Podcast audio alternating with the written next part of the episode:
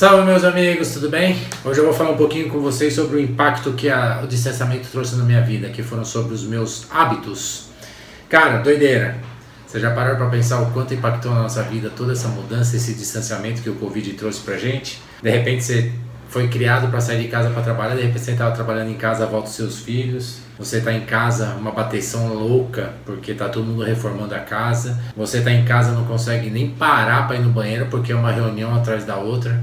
Você já fez uma lista de tudo que mudou na sua vida? Pois é, eu parei para fazer.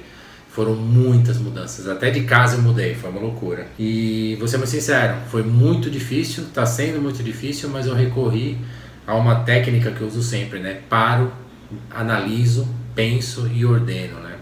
Uma das coisas que me fez conseguir construir uma nova jornada aí nesse mundo foi a a mudança nos meus hábitos, né? Conhecer exatamente meus hábitos e saber o que, quais mudar e como eu tinha que, quais as técnicas que eu tinha que utilizar para fazer com isso acontecesse.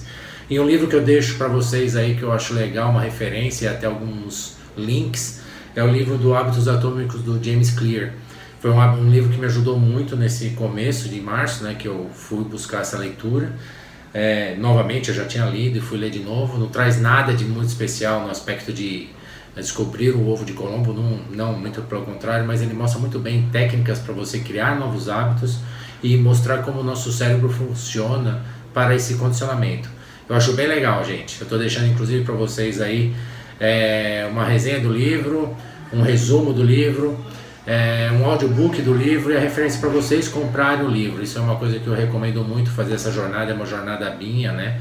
Eu vou adquirindo conhecimento aos poucos, começando de um bom sinopse e indo até a leitura do livro, exatamente para construir um pavimento para consolidação de conteúdo. Cara, espero que vocês gostem. Tomei essa iniciativa porque eu acho que é muito interessante e deixo aí para vocês. Até a próxima. Divirtam-se. Muita dopamina na vida de vocês aí. Um abraço. Tchau.